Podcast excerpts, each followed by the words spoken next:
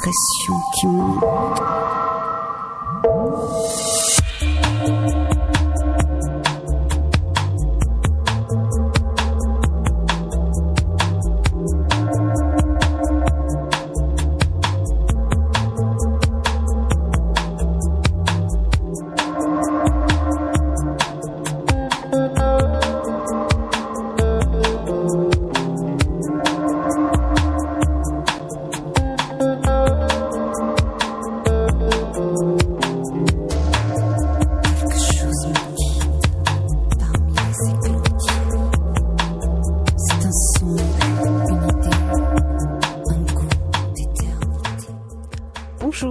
Sur Aligre FM 93.1 Paris dans Respiration. Je suis très heureuse de vous retrouver aujourd'hui. Euh, je vous souhaite une très bonne année 2021 euh, euh, douce et lumineuse et je vais faire en sorte de vous redonner de la perspective et du courage, nous en avons bien besoin. Comme vous le savez, si vous méditez, quand nous respirons, nous sommes un seul souffle. Nous sommes en lien. J'ai donc décidé de démarrer par une série de rencontres avec des personnalités que je trouve inspirantes, c'est-à-dire des personnes qui contribuent à créer du lien avec les autres et à alimenter l'espoir d'un monde meilleur. La programmation sera plus poétique que jamais et surtout chaleureuse, soul, pour vous masser les oreilles et l'âme. Alors aujourd'hui, je vous propose une rencontre avec Bruno Vinet, créateur notamment des soirées Tribe to be Inspired, et bien plus que ça. On commence par une programmation euh, euh, réalisée par Joséphine Second, un morceau de The Jazzwall Suspect, Léopold.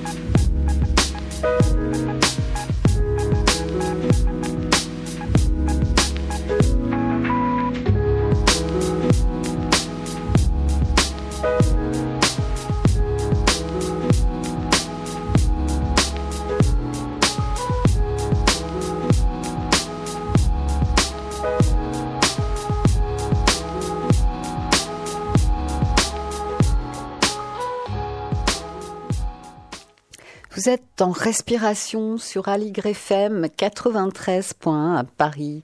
Bonjour Bruno Vinet. Bonjour, bonjour Louise. Ben, je suis très heureuse de vous accueillir ce matin. Et euh, eh bien, on, vous décrit comme un homme de médias et d'événements. Euh, est-ce que vous pouvez, dans un premier temps, nous, nous, en dire un peu plus sur vous et nous parler de votre parcours? Oui, euh, d'abord, bah, je vais aussi souhaiter plein de, plein de choses à tous les gens qui nous écoutent. Je pense qu'on a tous besoin d'un petit peu d'un petit coup de, de, boost pour démarrer cette année. C'est clair.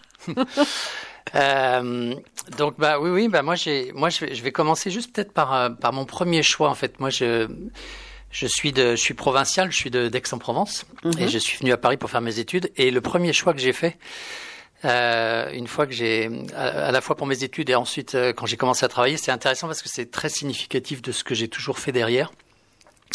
Déjà, donc moi j'étais à, à, Dauphine et j'ai fait de la j'ai fait de la finance parce que je savais que je voulais faire du marketing après. Déjà, mhm. c'était déjà un peu tordu. Je me disais, le marketing, je l'apprendrai sur le terrain. La finance, je l'apprendrai plus jamais. Il faut que je, faut que je, je comprenne ce que c'est. Donc, j'ai fait plutôt de la finance en me disant que voilà que le marketing, je l'apprendrai derrière. Euh, et puis après, en sortant de, de Dauphine, euh, j'avais une proposition euh, chez Nestlé, qui est vraiment la, la grande la, grande école de marketing, surtout à l'époque. Et en face, on me proposait de monter une start-up, à l'époque ça s'appelait pas comme ça, mais une revue professionnelle sur les problèmes juridiques des technologies nouvelles. J'y connaissais rien à la presse, rien à la technologie, rien au juridique, et j'ai choisi ça. Et en fait, toute ma vie, j'ai fait que ça. J'ai choisi des projets, soit par en rencontrant des gens, Mhm. Soit c'était des projets qui m'inspiraient, qui me donnaient envie euh, et qui, euh, ont fait que voilà j'ai construit euh, ma carrière, si on peut dire, toujours toujours comme ça. Et en fait, je me suis retrouvé donc dans dans les médias, dans l'édition. J'ai donc j'ai monté ce truc-là. Ensuite, je suis je suis parti vivre au Zimbabwe parce qu'à l'époque le service militaire était obligatoire. J'étais parti, je suis parti euh, euh, à l'ambassade de France là-bas où j'ai mon premier mon premier enfant, mon fils qui est né là-bas au Zimbabwe. On a découvert un coin du monde absolument extraordinaire. Mm-hmm. Et puis ensuite, j'ai travaillé euh, chez Hachette, euh, chez euh, chez Prisma Presse, où j'ai été éditeur d'un magazine de magazine qui s'appelle Capital et, Management. J'étais éditeur adjoint de ces, de ces magazines. Donc j'ai voilà, j'ai toujours travaillé dans dans des univers qui qui m'intéressaient. Euh, où il y avait des projets intéressants à développer. Et puis, euh, j'ai ensuite euh, monté une start-up euh, avec une, une, journaliste qui s'appelle Christine Lecrinte. On a monté un, une, une, plateforme de gestion de carrière et de gestion de patrimoine. C'était en, en, 2000. Christine Lecrinte. oui, c'était, c'était passionnant de travailler avec, avec elle. C'est quelqu'un d'extraordinaire. D'accord. Et j'ai vraiment, on a monté un, un, projet qui était, qui était fabuleux, mais qui était un peu trop tôt. C'était, on était en 2000. Le, mm-hmm. le marché n'était pas prêt. Et quand on a dû arrêter euh, la start-up, on avait quand même euh, monté le projet, le site était sorti, on était 25. Et quand on a arrêté le projet, euh, moi, il se trouve qu'avec Hachette, j'étais déjà parti une première fois en Australie. J'avais été envoyé par Hachette pour monter une filiale à Sydney. Et on était revenu au bout d'un an avec ma femme en se disant, c'est quand même génial, il faut qu'on y retourne. Et donc là, quand je parle de ma start-up, c'était dix ans plus tard. Et j'ai dit à ce moment-là, quand la, la start-up s'est arrêtée, j'ai dit à ma femme, écoute, viens, on y retourne. Mm-hmm. Et on n'avait pas, j'ai pas de visa, pas de boulot, trois enfants qui étaient déjà ados. Ah oui, déjà. Euh, 14, 12 et 8 ans. Et tout le monde qui nous disait, mais t'es complètement malade. Euh, et je me disais, bah, moi, le, le, le, moteur, c'était de me dire, je veux pas dans 10 ans me dire, j'ai même pas essayé. Je me disais, ça va être quand même compliqué. J'étais allé à l'ambassade d'Australie à Paris qui m'avait dit que c'était très compliqué. Enfin bon, je me disais, je suis pas sûr que j'y arrive, mais au moins je veux mm-hmm. essayer. Et puis euh, les planètes se sont alignées et euh, j'ai réussi. Euh, donc je suis parti là-bas, j'ai trouvé un boulot, je suis revenu, j'ai emmené femme et enfants et on est parti s'installer. On a vécu presque six ans là-bas à Sydney. D'accord. Où voilà, j'ai fait un boulot passionnant et j'ai mes trois enfants qui sont qui qui, se, qui ont découvert l'Australie, qui parlaient pas l'anglais et qui sont revenus bilingues et qui ont euh, et on a vécu une vie. Enfin, c'était vraiment un projet familial. On est vraiment partis tous les cinq là-bas en vivant des choses pas faciles, même si l'Australie c'est un bel endroit. Euh, c'est pas évident de, de, se plonger comme ça dans un dans un monde nouveau, dans un univers nouveau, dans une langue qui est pas la sienne. Et alors, quel était ce boulot, vous dites? Alors là-bas, j'ai, en fait, j'ai fait euh, la même chose que je faisais chez Prisma. J'étais éditeur adjoint d'une quinzaine de magazines féminins. Donc là, c'est quand je suis, j'ai cherché du boulot là-bas. Je suis arrivé, j'ai dit aux gens, ben voilà, voilà ce que je suis, voilà ce que je fais. Euh, est-ce que ça vous intéresse? Et ce sont des pays, euh, c'est des pays de pionniers, l'Australie. Donc c'est des pays qui sont très accueillants en fait, par mm. rapport à ce qu'on. Moi, je me disais, si quelqu'un arrivait à Paris avec la même idée, la même, même la même énergie, mm. c'est pas sûr du tout qu'il arrive à ce que je suis arrivé à faire. Donc déjà arriver à rencontrer les gens, euh, c'était déjà pas facile. Et ensuite, euh, les gens vous proposent des choses. Alors après, c'est pas, j'ai de la chance, hein, ce que je dis. Les, les, les, planètes se sont alignées, ça marche pas tous les coups. Mhm. Mais euh, voilà, j'ai eu beaucoup de chance. Et, et donc voilà, on a vécu là-bas. Et puis j'ai fait tout un process pour qu'on devienne australien. Euh, je me suis dit que c'était bien pour, pour mes enfants qui, qui prennent la, nationalité, la nationalité australienne. Oui. Donc je me suis mis, j'ai mis, j'ai fait toutes les démarches pour devenir australien. Et donc du coup, on a, on a été euh, tous les tous les cinq, on est on est revenu d'Australie, euh, on est revenu d'Australie australien. Ah bon, vous êtes australien. Donc là aujourd'hui, vous pouvez dire que vous commencez la journée avec un, un Français et un Australien en même temps. Ah bon, vous avez la double nationalité. La double nationalité. Ouais, d'accord. Et qu'est-ce que ça vous a apporté euh, au niveau de, je dirais, de la mentalité, enfin, du comportement Parce que c'est vrai que moi, quand je vous ai rencontré, je, ce que j'ai apprécié chez vous, Bruno, c'est euh, une approche facile, sans directe, humaine. Est-ce que c'est quelque chose que vous avez trouvé là-bas? Alors, je pense que l'humain, c'est quelque chose qui m'a toujours porté. Ça, c'est quelque chose de, de, de fort qu'on va retrouver après dans ce que je vais vous raconter pour la suite. Mais oui. c'est vrai que en Australie, il y a une espèce de contact aussi qui est assez direct. Euh, je me souviens quand je suis revenu d'Australie, moi, j'appelais tout le monde par son prénom, euh, voilà, tout le monde. Mm. J'étais très et les gens me regardaient un peu en me disant en plus, c'était euh, qu'est-ce qu'il est lui? Alors j'avais un peu, un peu les cheveux longs, un peu bronzés, un peu blond. Enfin, on disait bon, alors oui, vous êtes australien, mais c'est pas étonnant. Donc, euh, mais euh, donc ça. Mais après, euh, voilà, c'est, je pense qu'en Australie, j'ai découvert aussi, je me suis donné la possibilité de faire des choses différentes en fait. C'est, c'est, ça que j'ai, découvert. Et puis je pense que arriver à, à faire ce, ce qu'on a fait, c'est-à-dire euh, se dire avec trois enfants déjà grands, partir à l'autre bout du monde et, et, et changer de vie, et, et ben en fait, euh, bah, c'est possible en fait. Et, euh, et ça, c'était une grande leçon pour moi qui m'a servi énormément sur la suite aussi. À chaque fois que j'avais un projet, je me disais, bah, pourquoi j'y arriverais pas Et je pense que ça a servi aussi beaucoup à mes enfants qui, euh, qui nous ont vus euh, faire ce choix, qui au départ, quand je leur ai dit on va partir, euh, ont un peu rigolé en disant oui, oui, mais bien sûr, oui, tu, bien mmh. sûr. Et en fait, oui, ça s'est fait. Et je pense que c'est c'était une grande c'était pour moi c'est une grande joie de leur avoir d'avoir pu leur montrer que c'était possible et que quand on veut quelque chose bah en tous les cas il faut essayer et puis si et quand quand bah, quand ça marche c'est c'est un plaisir quoi oui alors on peut dire en fait que ça a développé vos capacités d'adaptation alors certainement, bien sûr, parce que partir là-bas à l'autre bout du monde, c'est pareil. C'est aussi, il faut s'adapter et, et, comprendre comment les choses fonctionnent pour avancer. C'est clair. Alors, euh, on va faire une petite pause musicale avant de vous, vous retrouver. On est impatient d'écouter la suite. Donc, euh, un morceau euh, qui s'appelle Birthday Wish du groupe ou de l'artiste, je ne sais pas. Sightsee, une programmation de la divine Joséphine II.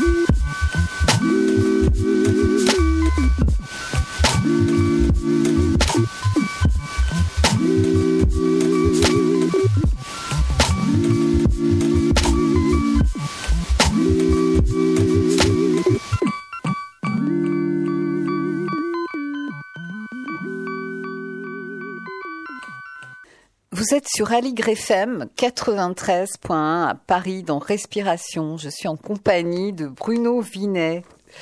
Alors on poursuit notre conversation. Hein. Euh, vous êtes devenu le directeur général du Women's Forum à Paris, qui renforce la représentativité des femmes dans la société.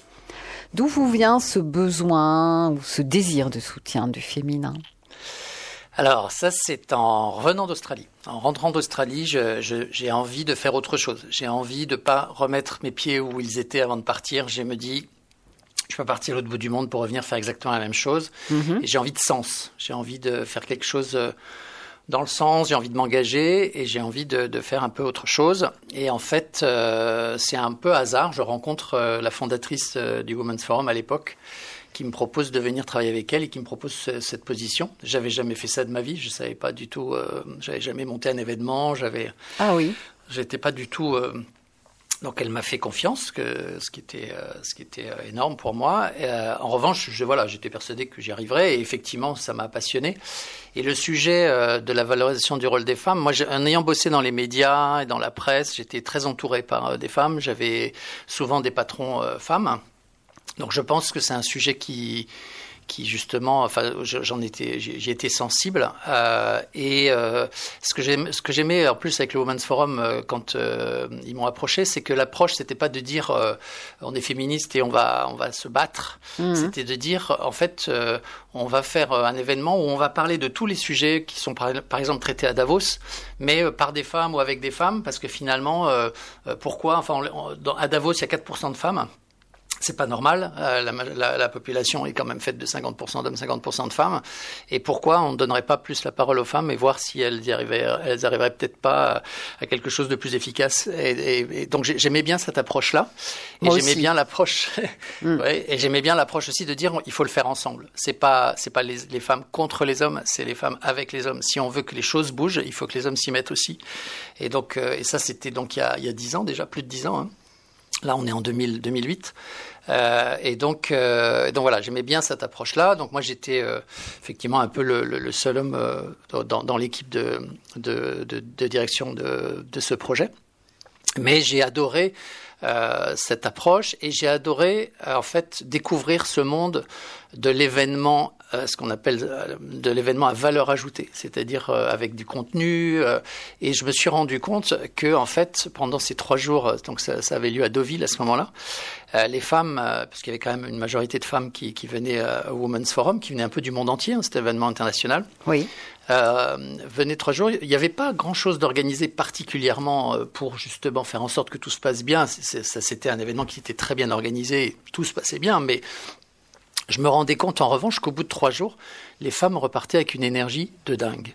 Et je me suis dit, mais si on optimise ce qui se passe pendant ces trois jours, mais on fait de la dynamite en fait. Et j'ai découvert ce que je dis souvent, la magie de mettre les gens ensemble. Et en fait, euh, pendant trois jours euh, ou un jour ou une soirée, euh, de faire en sorte que quand les gens se retrouvent, on organise ce qui se passe entre eux au-delà de ce qu'ils entendent et ce qu'ils écoutent, mais surtout de ce qu'ils vivent ce qu'on appelle l'expérience, eh ben en fait, on peut faire des choses extraordinaires. Donc c'est à partir de là en fait que j'ai eu euh, euh, envie de monter un projet euh, dont vous avez parlé dans l'introduction, qui s'appelle Tribe to be Inspired, où je me disais là on est en 2008 où il y a cette grande crise et pour la première fois on entend les économistes dire que il y a juste un truc qu'on a oublié depuis une centaine d'années, une cinquantaine d'années sur tous ces projets de business, etc. C'est l'humain. Et je me dis enfin, ils ont compris enfin ils ont compris que l'humain était un capital super important et euh, qu'il fallait s'en préoccuper. Et à l'époque, il y avait déjà des projets de gens, il y avait déjà des gens qui changeaient un peu les paradigmes, qui faisaient les choses autrement. Mais dans les entreprises, quand vous disiez à votre DRH que vous vouliez du sens, en général, le DRH disait, oh là là, lui, je vais pas pouvoir compter sur lui, je vais pas pouvoir m'appuyer sur lui. Donc il y avait vraiment pas du tout cette, euh, cette culture qui existe maintenant aujourd'hui. Et ce qui est formidable de se dire que ça a changé, ça y est, ça a bougé. Mais à l'époque, ça l'était pas.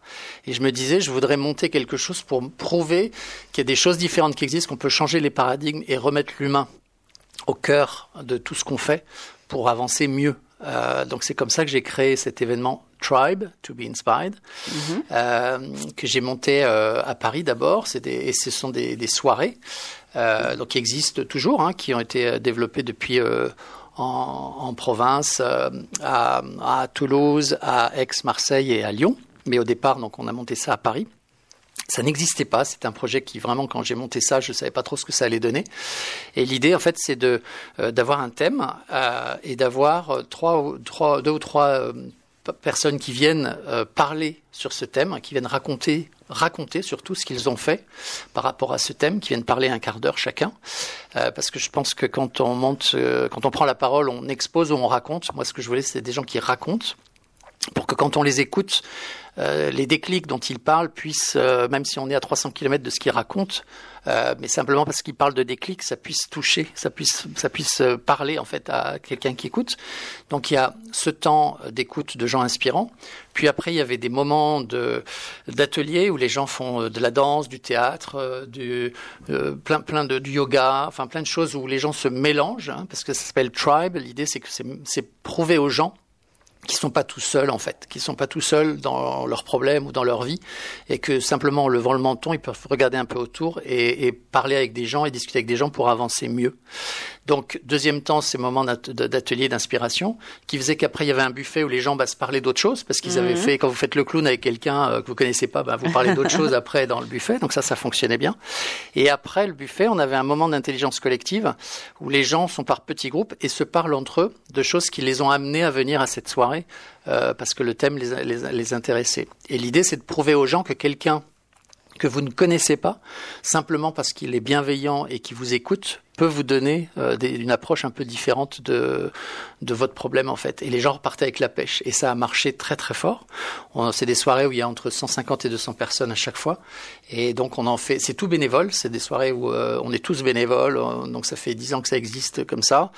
Euh, et voilà, c'est des soirées qui ont vraiment très très bien marché où, où j'ai eu la chance d'avoir des gens vraiment formidables. Oui, j'allais vous poser la, question. Euh, quelles sont les, les, rencontres qui ont été les plus marquantes? Oh, bah J'ai rencontré, enfin j'ai fait venir et, et, rencontrer et permis euh, à des gens de se faire, euh, oh, enfin permis surtout aux gens qui venaient à Tribe de rencontrer des gens extraordinaires. J'en ai quelques-uns en tête comme euh, Mathieu Baudin qui est un garçon qui est un prospectiviste qui a monté l'Institut des futurs souhaitables. Donc déjà rien que le nom, c'est quand même extraordinaire, mmh. l'Institut des futurs souhaitables. Donc c'est quelqu'un qui, qui considère que bah, le futur on le connaît pas, mais en revanche le chemin pour aller vers le futur, c'est nous qui en sommes responsables. Donc tant qu'à faire, autant euh, faire en sorte de le bah, faire ce chemin à la mesure de ce qu'on de ce qu'on a envie d'imaginer pour le futur. Euh, donc euh, Mathieu Bodin, des gens comme Frédéric Bedos qui a, qui a, créé le projet Imagine, qui est un projet qui en fait l'objectif c'est de montrer qu'on est tous des héros au quotidien euh, et que plein de gens font des choses extraordinaires, qui a monté un, un programme dans les écoles pour euh, montrer, euh, expliquer aux jeunes, aux enfants et aux jeunes que en fait ils avaient des capacités à faire à faire changer les choses et qu'ils avaient qui leur faire prendre conscience de ces capacités qu'ils avaient en eux-mêmes pour faire bouger les choses autour d'eux. Mhm. Euh, J'ai rencontré des gens comme euh, Daniel Mérian sur euh, euh cette femme qui, au moment des, attentats du 13 novembre, avait pris la parole, qui, avait, fait un grand buzz, puisque c'est une femme d'un certain âge, et un journaliste lui avait posé la question sur cette histoire de, de racisme et d'immigration. Il pensait que, comme elle avait un style, c'est une avocate, c'est une femme d'un certain âge, il pensait qu'elle allait complètement taper sur... Et elle a dit des choses extraordinaires, au contraire, d'amour de, et de et d'ouverture sur euh, sur l'immigration. Et euh, donc voilà c'est et les thèmes de Tribe c'est euh, c'était euh, je doute et j'avance n'oubliez pas d'être un peu fêlé pour laisser passer la lumière c'était sortir du cadre ou pas la vérité si je veux enfin des, des, des, thèmes comme ça qui faisaient que voilà, les gens venaient sur sur des sur des thématiques. Ils, ils ne connaissaient pas le programme parce que là aussi je pars du principe que euh, quand vous allez à un événement comme ça, un forum, en fait, la personne qui va vous inspirer le plus, il n'est pas obligatoirement celle pour laquelle vous êtes venu. Mmh. C'est quelqu'un qui est dans un coin du programme qui va parler avec ses tripes, c'est celle-là qui va vous inspirer. Et on mmh. vous aurait donné son nom, vous n'auriez pas bougé. Donc l'idée, c'est de dire rien. Voilà le thème. c'est intéressant comme, et, et, euh, comme et vous venez, vous venez sur le thème. Et, euh, et, on avait à ce, à ce moment-là, parce qu'aujourd'hui, ce genre de soirée, ce genre d'événement, il y en a pas mal, et tant mieux. Mmh. À l'époque, c'était assez nouveau, et on avait, on était obligé de refuser du monde. On avait, alors qu'on ne donnait rien euh, comme information. Les gens payaient quand même hein, pour, pour euh, financer le, le, buffet, etc. Mais c'était pas très cher. Mm-hmm. Mais malgré tout, euh, faire venir à Paris euh, des gens euh, dans, dans, un événement sans leur dire pourquoi, des gens à Paris sont toujours très blasés. Euh, c'était une grande réussite et, euh, et, il y avait beaucoup de bienveillance et surtout ce qui est extraordinaire, c'est de sentir l'énergie qui en sortait. Et euh, moi, pour moi, le grand, la grande réussite euh, à chaque fois en fin de soirée, c'était quand on demandait un peu aux gens ce qu'ils avaient pensé de la soirée. Et il suffisait qu'une personne se lève et dise voilà que je suis venu, je savais pas, je savais pas ce que je venais faire, on m'a parlé de ça, je suis venu. Mm-hmm. Et en fait, ben, en fait, j'ai un projet que j'avais dans les cartons et demain matin, je m'y remets. Et ça, c'était c'était un grand plaisir parce que ça veut dire que ça a marché, quoi. Oui, en fait, euh, j'aime bien la, la description euh, qui est euh, un réseau qui favorise des expériences inspirantes, qui accélère le changement individuel. C'est ça. Et c'est de se dire, c'est vraiment, si on veut que les choses changent, euh, moi j'ai une phrase qu'on utilise beaucoup à Tribe et qui, que j'ai par hasard, euh, je me suis rendu compte que, que rien, rien, que moins, rien de moins que Gandhi euh, avait dit la même chose. C'est si vous voulez changer, changez, changez vous-même. quoi. Si vous voulez que le monde change, changez vous-même. Oui, c'est une phrase de Gandhi. Voilà. Et moi, et moi c'est vraiment... Soyez le, changement que vous voulez que voir, vous voulez dans, voir le dans le monde. Exactement. Mm. Et pour moi, c'est vraiment, c'est vraiment la motivation de Tribe. C'est occupez-vous de vous d'abord, essayez de voir euh, où vous en êtes, comment euh, vous faire du bien et comment avancer. Et on n'a pas besoin de partir à l'autre bout du monde non plus pour euh, pour être bien. Hein. On peut aussi être bien en gardant son métier, mais simplement en trouvant dans dans la façon de faire son métier ou dans son quotidien des choses qui font qu'on se on se sent utile et qu'on va mieux. Oui, bien sûr. Le, il est important de rester en contact avec soi-même. C'est vraiment une, une, des valeurs qu'on défend ici euh, à Respiration, au travers de la méditation notamment, qui est une rencontre avec soi-même et une clarification. Absolument. Et, euh, ce qui est intéressant, c'est que ces, soirées Tribe que j'avais, que j'ai imaginé moi, enfin là aussi, j'ai jamais fait ça. J'ai fait ça vraiment de façon très intuitive. Je me suis rendu compte que le fait de commencer par une, euh, pour que les gens que les gens écoutent une prise de parole, ça leur ouvre un peu l'esprit et les chakras. Ensuite, ils vont en atelier où ils sont, ils s'impliquent, ils vont, euh, ils sont actifs. Donc là, ils font quelque chose. Et ensuite, en passant euh, dans, dans, les, dans l'intelligence collective, ils, ils, ils, sont ouverts pour pouvoir communiquer et aller plus loin dans, euh, dans la, pour essayer de régler ou d'avancer dans leur, dans leur sujet. Donc ça fonctionne, ça oui, il y, avait une vraie cette réflexion que vous avez menée pour faire cette proposition. elle a ça fonctionne. Donné, voilà, elle a donné des mmh. résultats. Hein. Absolument. Alors oui, le sens de la vie, c'est la rencontre avec l'autre. Carrément. Donc on écoute, euh, on fait une pause musicale avec euh, le morceau Jazz et thé de Soléance.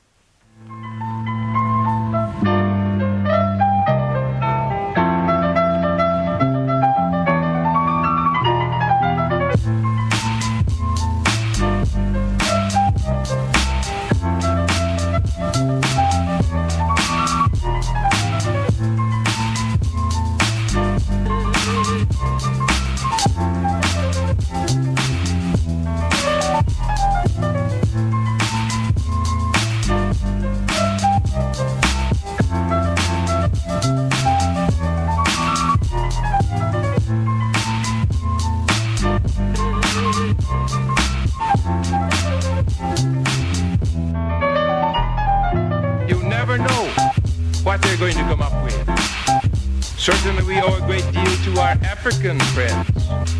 They have given us the most dynamic music of the 20th century, jazz music. Originally on drums.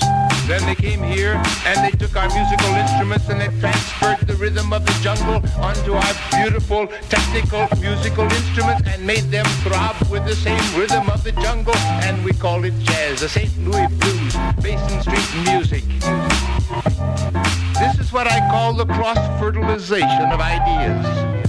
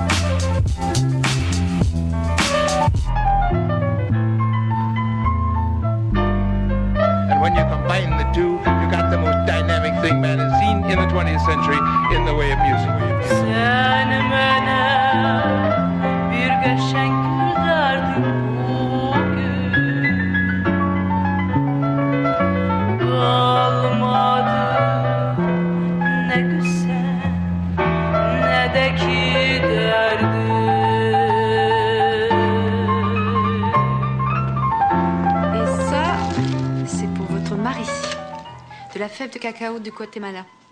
Pour éveiller ses passions. Vous êtes sur Aligre FM 93.1 à Paris dans Respiration. Je suis toujours avec Bruno Vinet. Euh, donc Bruno, euh, à propos des, récits d'inspiration positive, vous travaillez actuellement sur la fabrique du récit. Pouvez-vous nous présenter ce projet? Fabrique des récits, en fait. Des récits, Euh, alors c'est un projet, oui, euh, c'est un projet que sur lequel j'ai bossé là jusqu'à assez, euh, enfin très très activement avec euh, avec une entreprise qui s'appelle Spark News. Euh, en fait, euh, Spark News, c'est c'est un Spark News, c'est un comment dire, c'est une entreprise qui existe depuis déjà 8 8 9 ans, euh, qui est un qui, qui, qui, fonctionne vraiment pour euh, accompagner faire du lobbying, on va dire, auprès des acteurs à fort potentiel de levier pour l'impact positif. Mhm, C'est-à-dire, euh, euh, c'est-à-dire, euh, ils ont commencé avec les médias, euh, des médias du monde entier, en, en vraiment, euh, en, comment, en allant vraiment euh, proposer aux médias, euh, en particulier au quotidien, euh, tout ce tout ce qui est autour de l'information positive, l'information de solutions.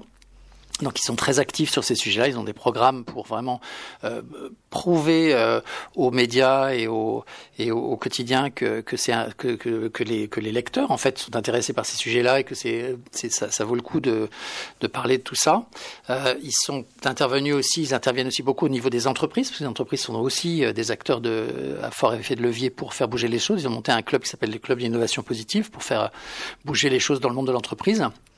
Et puis, euh, la fabrique euh, des récits, c'est euh, l'approche du monde artistique en fait, l'approche de- des, des responsables de l'imaginaire collectif. Et de se dire en fait tous ces gens qui sont des artistes, des peintres, des scénaristes, des, des, des comédiens, des, euh, des écrivains, des sont en fait euh, responsables de l'imaginaire collectif. Et si on pouvait en fait si tous ces gens-là euh, se, se, se, se motiver et prenaient conscience euh, de leur pouvoir justement sur la responsabilité sociale et environnementale, on pourrait faire beaucoup de choses. Ah, C'est très intéressant. Donc c'est vraiment c'est euh, éveiller les consciences par l'art et, et la création. Mhm. Et donc euh, par exemple c'est de se dire que bah, un scénariste euh, d'une d'un- d'une quotidienne à la télévision peut faire en sorte que ces acteurs au lieu de se déplacer en voiture vont se déplacer à vélo ou ils vont manger un peu moins de viande. Ou... Ce sont des petits sujets donc c'est pas parler du sujet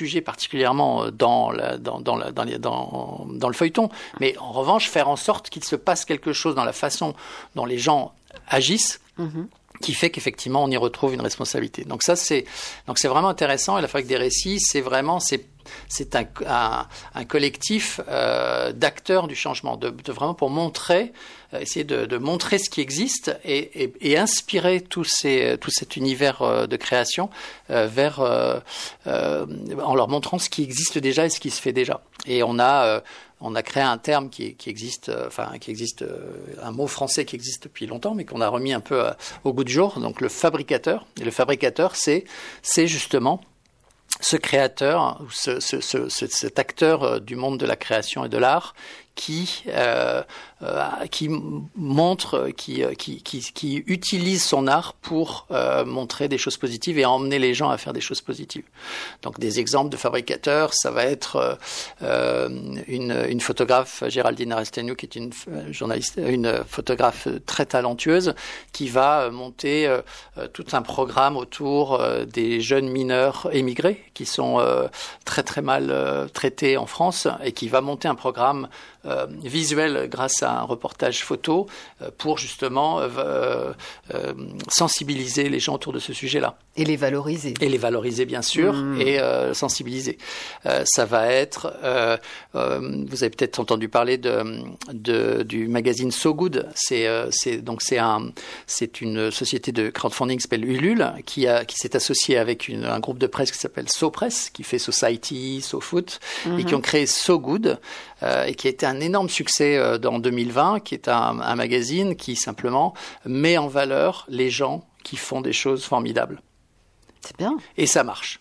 Et donc ça, c'est quand même euh, des bons exemples parce que euh, So Good, je crois que les, la première, euh, il y a eu 15 000 abonnés avant même que le magazine sorte. Et en kiosque, c'est un magazine qui fait entre 40 euh, 000 et 60 000 euh, ventes, donc c'est, ça veut dire que les gens sont, sont, ça y est, sont prêts à prendre ça. Donc euh, voilà, ce sont des exemples de, de, de fabricateurs. Il y a aussi un collectif qui s'appelle On est prêt, qui par exemple fait un tas de choses, en particulier avec le monde des influenceurs sur sur les réseaux, mais qui a qui emmène Glénat, l'éditeur de bande dessinée, à euh, sortir, euh, à, à, monter une collection autour euh, de ces sujets-là pour que dans la bande dessinée, on ait justement une, une réflexion un peu qui, qui, amène, qui emmène les gens dans l'imaginaire.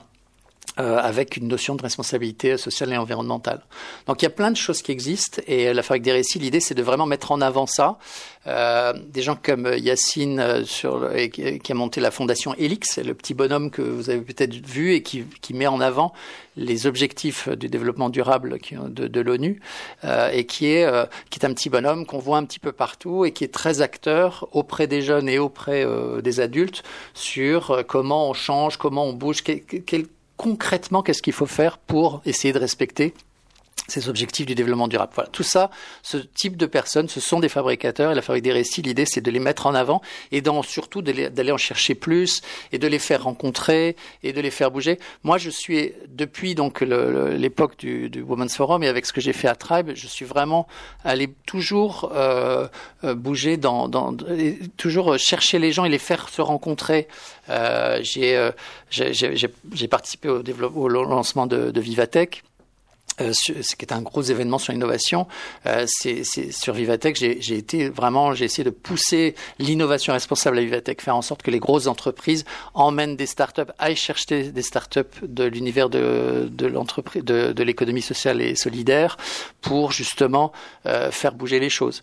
Euh, j'ai participé à un événement qui s'appelle Change Now, qui est aussi un événement autour de l'innovation responsable, faire en sorte que ces gens se rencontrent et échangent pour que, euh, inspirer ceux qui se posent des questions et que ceux qui font déjà euh, puissent discuter euh, avec euh, ceux qui justement ont envie d'avancer.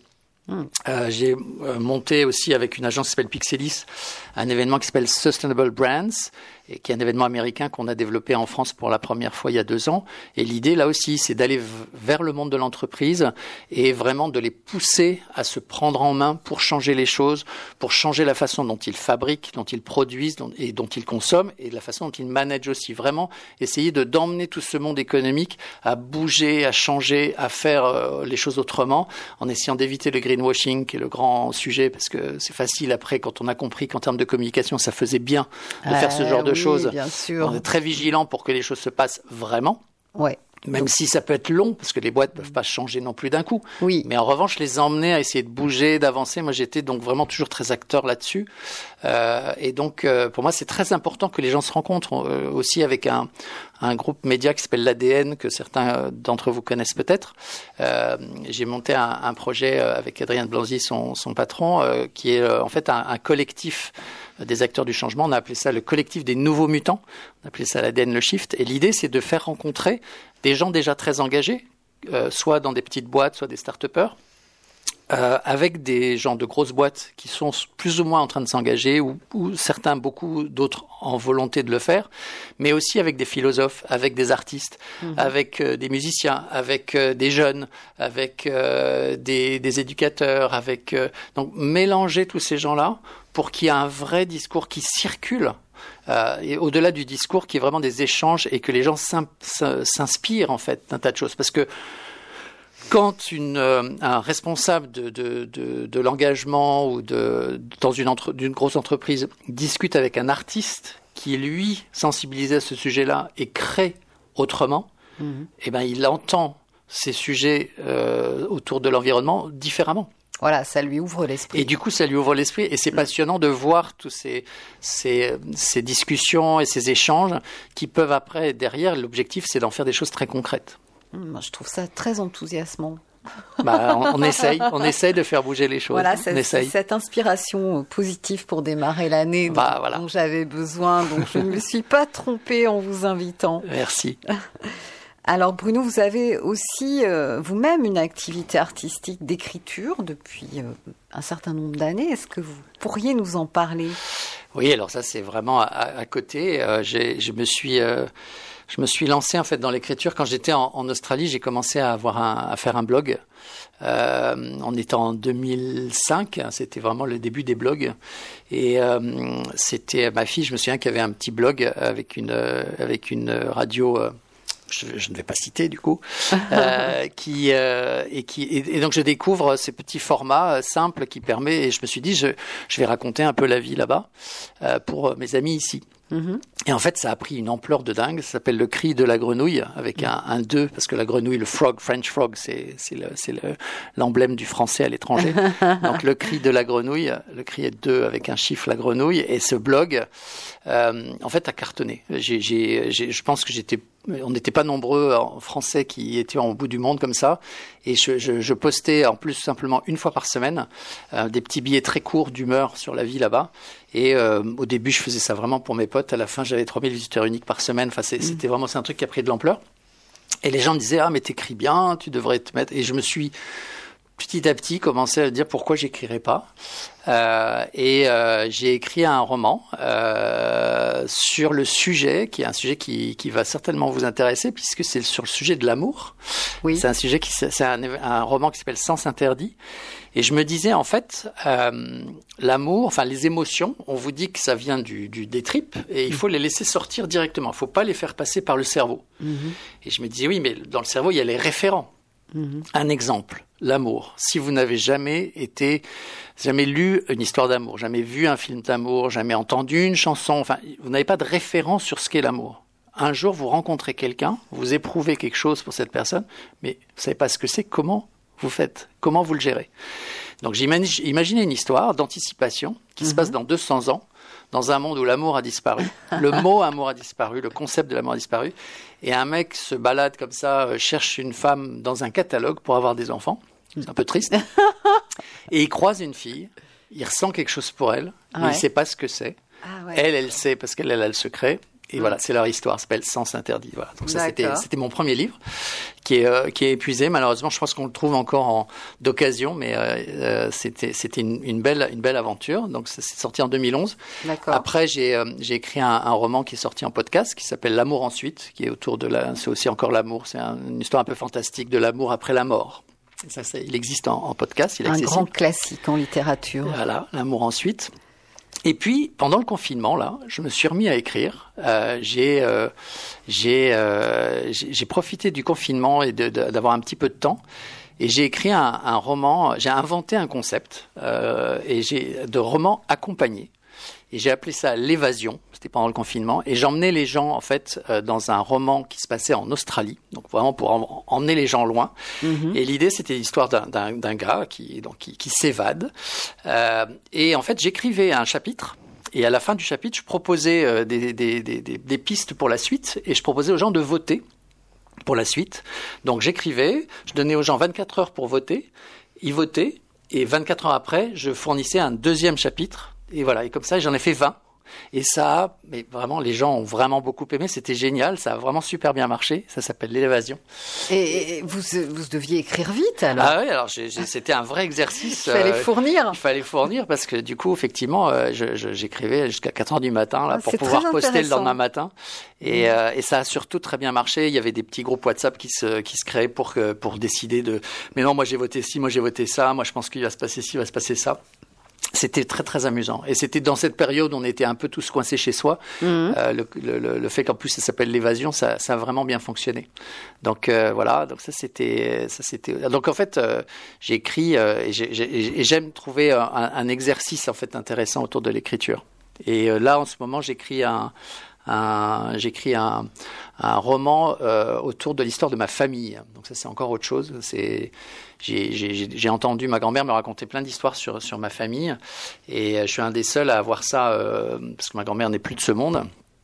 Et en fait, j'ai une cousine qui a fait toute l'arbre généalogique. Et en fait, je, je plug l'arbre généalogique aux histoires que j'ai entendues. Et je raconte, en fait, c'est romancé. Je raconte, je- j'essaie d'inscrire ça dans, dans la vie réelle. Donc, je fais plein de recherches. Parce que je commence en 1830. D'accord. Euh, et c'est passionnant. C'est très, très un exercice super rigolo. Donc, ça, c'est en plein, je suis en plein dedans. Donc, ça, c'est pas, pas du tout fini. Et je sais pas du tout. si- J'espère que ça plaira. Mais je, je, je m'éclate bien là-dedans. Super. Donc à noter quand même que le l'amour ensuite est un, est devenu un podcast Oui. en libre accès. hein. Oui, oui, il est en libre accès sur la, la plateforme Acast. D'accord. Alors de toute façon, euh, il, est, il est lu par euh, Nathalie Avril, qui est une spécialiste de la voix, qui, qui m'a fait le- le- l'immense honneur de lire, euh, de lire ce, ce roman. très bien. Et euh, qu'est-ce que je voulais dire? Chaque émission fait l'objet d'un podcast, donc on mettra. euh, vous avez un site, quelque chose, vous me direz, vers quel lien euh, Oui, bah, pour que les auditeurs puissent vous retrouver. bien sûr. Bah, on a, on a, nous, on a, on a le, le site Tribe, tribetobeinspired.com. D'accord, d'accord. Euh, et puis, et puis euh, voilà. Puis sur les réseaux, j'imagine qu'on doit pouvoir, euh, on doit pouvoir ac- accéder euh, sur Aligre hein, au, à l'émission. Très bien. Et Bruno, alors quelle est votre actualité? Quels sont vos projets, vos rêves pour 2021 Oh bah moi je je, bah, je, je je pense que bah, moi mes projets personnels j'ai un, un projet personnel dont je peux pas trop parler parce que je suis en plein dedans là. Je suis en train de, de réfléchir à un projet nouveau. Alors par rapport à ce que vous avez entendu de, de mon histoire là je, je suis sur un projet où je connais je connais pas du tout l'univers je sais pas du tout euh, j'y connais rien. Et j'adore ça parce que du coup je vais me plonger là-dedans. Je pars euh, from scratch sur un projet où il va falloir que j'aille trouver des sous pour le monter euh, j'ai envie, là, ça fait un moment que j'ai pas monté un projet justement vraiment avec mes mains, un, un truc que je crée qui sort. Là, j'ai beaucoup travaillé jusqu'à maintenant avec les autres sur pour accompagner, pour. euh, Là, en- j'ai- j'avais envie de ce moment-là. Mais un projet de type événementiel ou- Alors non, non, c'est vraiment c'est dans un univers nouveau. Euh, je j'y connais rien. Je, donc c'est un projet, euh, un projet de, de lieu en fait, euh, mais euh, de lieu de vie. Mhm. D'accord. Donc voilà. Donc je je suis en plein dedans. Je suis en train d'avancer sur le concept. Je suis en train de et puis après je vais aller rencontrer des, des gens pour euh, pour essayer de le monter avec eux et d'a- et d'avancer là-dessus. Donc ça c'est mon, mon grand projet pour. euh, je pense qu'on a on a besoin de, de réfléchir à la façon dont on vit euh, et euh, tout en, en étant euh, très très euh, euh, comment respectueux euh, de, nos vies individuelles. Je pense qu'on a besoin de. Il y a une, attente et un besoin, une demande, une réflexion autour de, changer un peu la façon dont on vit, dont on fonctionne les uns avec les autres. Donc je suis en train de et, en regardant un petit peu l'histoire et la façon dont on vivait avant, il y a des choses à imaginer pour demain. Donc c'est un peu autour de ça que je suis en train de, travailler. C'est sûr, hein, puisqu'on voit bien qu'il y a un retour euh, à euh, les gens de, du XXe siècle, les, les gens à la campagne vivaient d'une manière euh, euh, très simple, avec en jardinant, en, Oui, et, et je- et je crois sur, euh, leurs produits. Absolument. Alors en plus, il y a, il y a- en plus aujourd'hui, il y a une réflexion à avoir sur la vie urbaine et sur la vie rurale, qui sont deux façons de voir la vie qui sont différentes, avec des aspirations qui sont différentes. Mais surtout, le projet auquel je pense, euh, pour moi, s'appuie beaucoup sur cette notion d'utilité. C'est-à-dire que dans la société, euh, on va bien si on sent qu'on est utile. Et donc, euh, je pense qu'il y a un vrai travail à faire pour réfléchir comment on peut être utile les uns aux autres, pour valoriser les uns les autres. Et il y a un sujet autour de autour des seniors, hein, des, des- des personnes âgées. Aujourd'hui, euh, enfin vraiment, il n'y a pas grand-chose qui donne envie euh, dans ce qui existe pour les personnes âgées. Et je pense qu'il y a vraiment tout un travail à, à faire et, à- et à- sur lequel il faut avancer sur cette notion d'utilité. On est tous utiles, même une personne de 90 ans qui Mais est en fin de vie. Moi, j'ai perdu ma mère qui, était, qui avait Alzheimer à la fin de sa vie. Euh, bon, bah, même un Alzheimer qui est pourtant complètement euh, parti à l'ouest euh, a une utilité et peut apporter quelque chose à la société. Ce sont des personnes qui ont une grande sagesse. On, de- on devrait les écouter et valoriser leur, leur récit justement, leur, Exactement. leur parole. Eh bien, un grand merci Bruno pour votre venue. Alors on se quitte avec le morceau True Player de Bugging Out. Bah, alors, Vous vouliez dire un bah, mot Je veux juste dire merci Louise, merci de m'avoir accueilli et puis euh, merci à tout le monde de nous avoir écoutés. Et puis encore une fois, on vous souhaite un très bon 2021. Sachez attraper les bonheurs où ils sont. Ok.